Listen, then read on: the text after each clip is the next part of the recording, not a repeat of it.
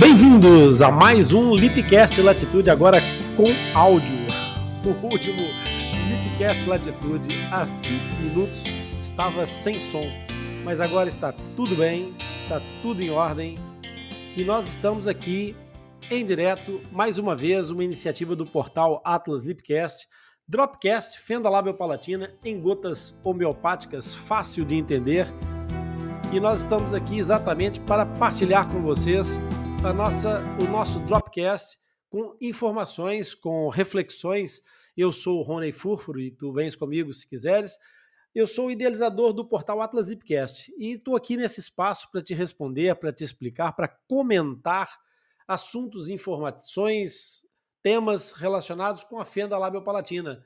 Aquelas dúvidas que aparecem mais frequentemente, que podem se tornar uma pedra no sapato de qualquer pessoa que seja fissurado ou que tenha alguém fissurado.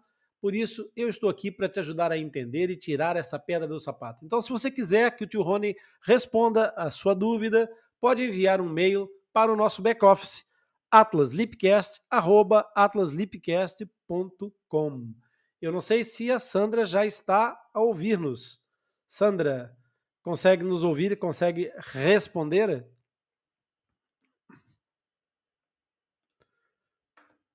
Eu acho que a Sandra não está aqui, mas nós vamos tentar novamente que ela consiga entrar no nosso na nossa live.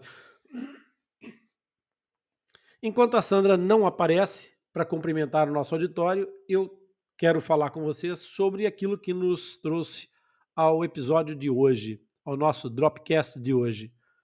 O Dropcast de hoje vem refletir sobre a questão da desinformação, a falta de informação é, adequada, ou pertinente sobre as, as fendas labiopalatinas. Nós temos é, uma, uma profunda falta de informação, é, principalmente porque é, os números de, de, de, fissurados, os números absolutos de fissurados, são efetivamente pequenos. Na realidade, nós temos uma, uma prevalência que é impressionante, impressiona de fato, mas os números absolutos perante uma população que cresce é, dia para dia é ainda uma, uma realidade de unidades pequenas, ou seja, de um número pequeno efetivo. Por isso, mesmo nas escolas, nas instituições que estão ligadas à área de saúde, ainda há muita gente que desconhece a fissura ou a fenda labiopalatina.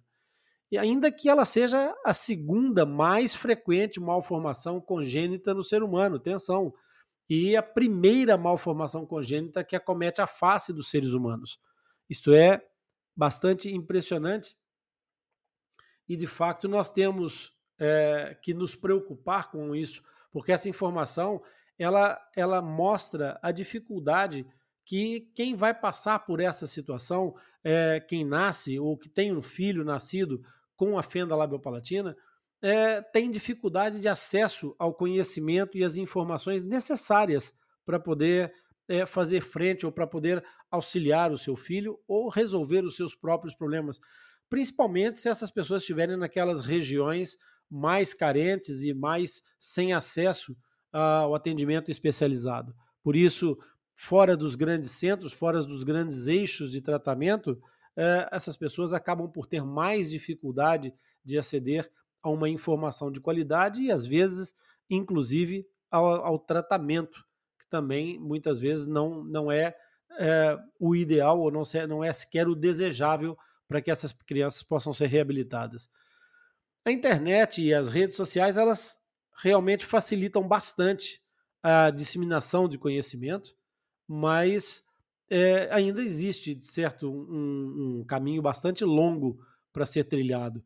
É, por isso é muito importante que você aí que está a ouvir agora, que nos ajude a levar o conhecimento sobre essa condição da fenda labiopalatina ao maior número de pessoas possível, principalmente para as mães e para os pais com filhos que têm essa malformação congênita, para que essas, essas crianças nessa condição possam receber os cuidados, os tratamentos, o acompanhamento, a orientação adequada para o desenvolvimento mais funcional e saudável possível.